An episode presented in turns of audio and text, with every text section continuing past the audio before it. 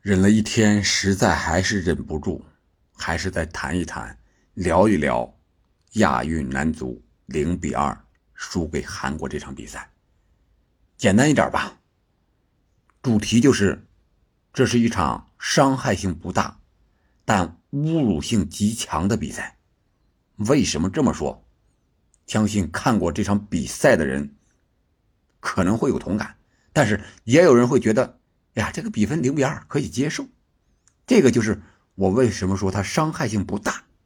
零比二，看似哎不是很难看，似乎还能接受，毕竟只有两个球的差距嘛，对不对？确实不大，而且我们还有一次击中对方立柱的机会啊。那如果进了，怎么样？那我们不会还有机会取胜的吗？这真是有点异想天开了。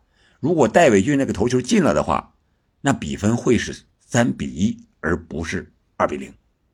为什么这么说呢？这也是我要讲的侮辱性极强的原因。这么说吧，第一，韩国队首发他的核心像李刚仁啊，是吧？郑优莹啊，这些前几场场场进球啊，或者说呃发挥作用更关键的旅欧球员都没有首发。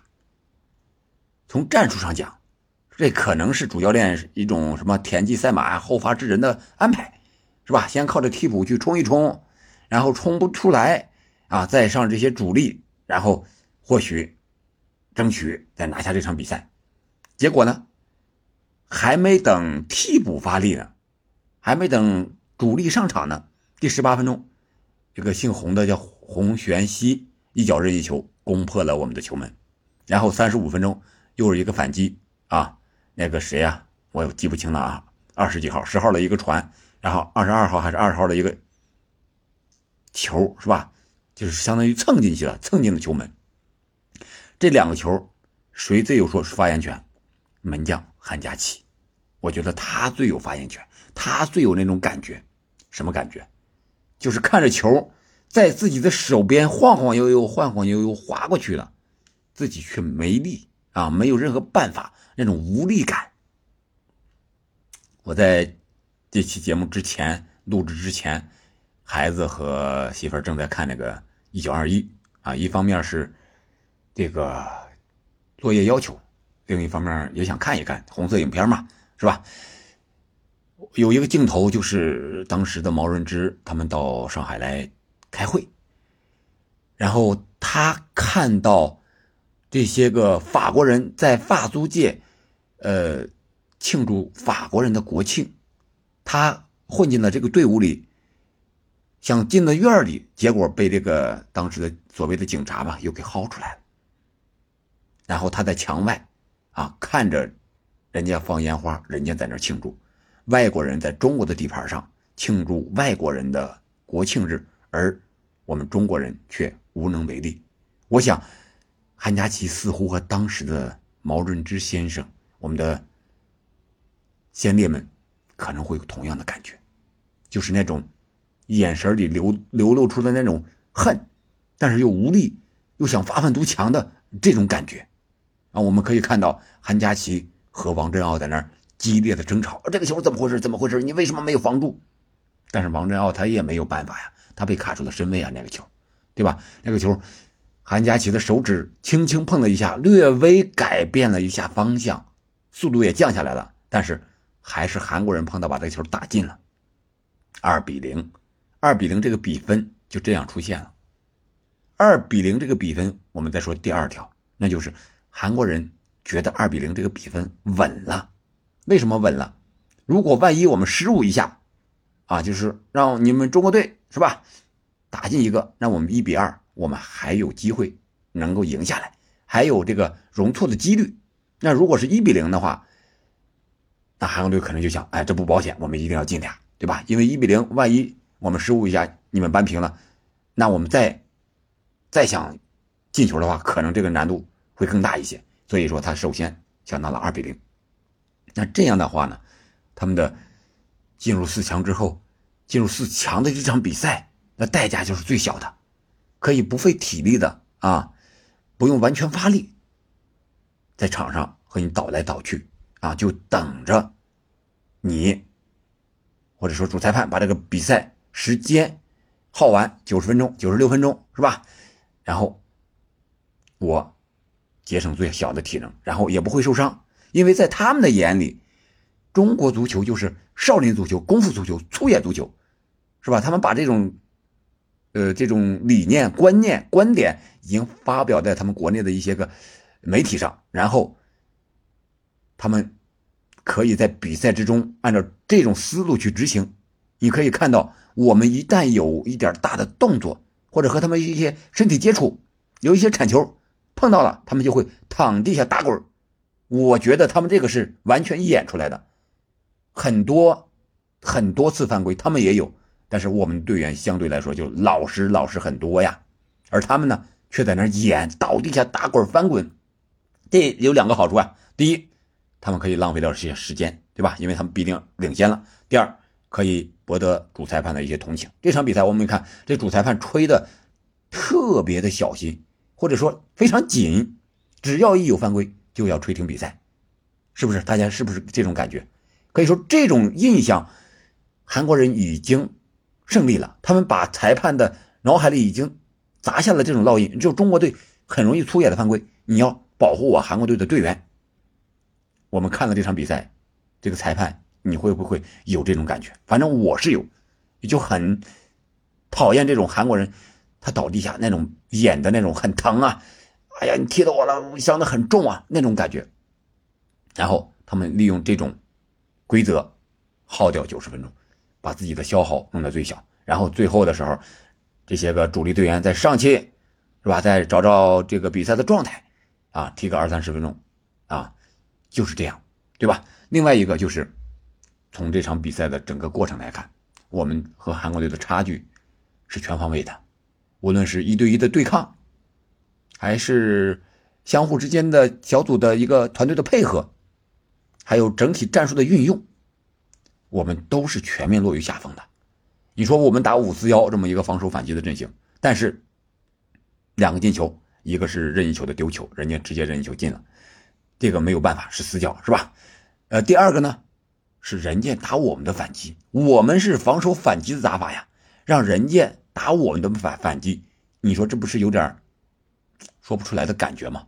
我们打反击却没有反出来，你说这是不是完全的落后？还有一个画面，呃，六七十分钟的时候，有将近一分多钟的时间，对方传了二十六脚。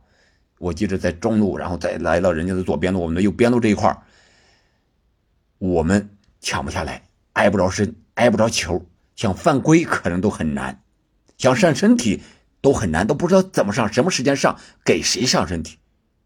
我当时我看的真的是很憋屈的啊。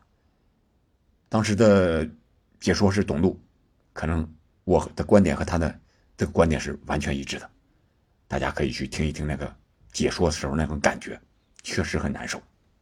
另外一个就是数据上啊，比如说射门是吧？人家是二比十四领先我们，射正零比七是领先我们。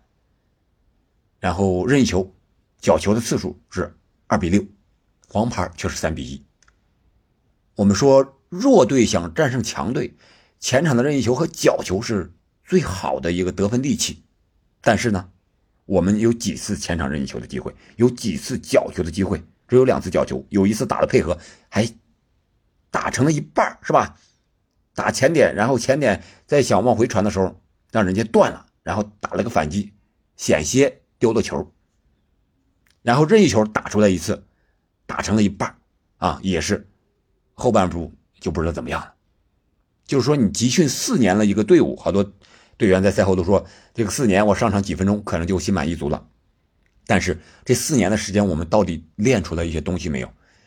我们知道，在亚运会上进入八强可能是大概率的事情，是吧？那你进入四强呢？这个你就要靠防守反击了。我觉得这是你重点的一个东西啊。也有的说，可能是我们前几场啊不用演练这些角球、任意球的战术，但是我们在面对韩国的时候也没有看出来。有多少任意球和角球的战术确实是有，但是没有打成啊，说明我们演练的还不够到位，说明我们在前场创造角球和任意球的能力都没有，因为我们太少了。如果按国际足球的这种比例数据计算的话，三五个角球，呃，可能能打进一个去，算是比较高的比例了。而我们仅仅只有两次角球的机会，你还想打进去，这个难度，这个比例是不是太大了？是不是太难太难了？所以我说，这是从比赛过程之中我们可以看到，我们打出来的东西确实完全被韩国队给限制住了。另外就是我们的队员，你像之前的高天意是吧？还有这个朱呃蒋胜龙，这是主力队员，都是因为牌啊红黄牌停赛。然后朱晨杰呢是带伤出战了四十多分钟，然后半场不到的时候被迫又换下了。那个时候我们是零比二落后了。然后这个张威二十号，呃这次穿的是九号的队服，之前在这个联赛里是打前锋的啊，之前也打过中卫，没办法客串打中卫。你想一想，我们。就是这样一个阵型，除了这两个首发的中卫，其他的就没有一个了吗？我们的人怎么选的？一点备选方案都没有吗？让一个前锋去客串，我觉得这也是一方面，我们侮辱性极强的一个原因，就是我们在选人上确实差很多很多。昨天晚上，当时看这场比赛的时候啊，确实是越看这个越没劲儿，连生气的力气都没有了。真的，我不知道你当时看的有没有那种感觉，就是感觉哪儿哪儿都不行，对不上点儿啊，就是看人家韩国队在那溜着你玩呢，像遛猴一样，你抢不下来，是吧？刘若凡上去了，是吧？然后那个陶强龙摆脱能力个人可以，但是他和戴伟俊呀和谭龙之间。似乎也连不成这种有威胁的连线，那就是人家完全把你限制住，给你切断了你的进攻了。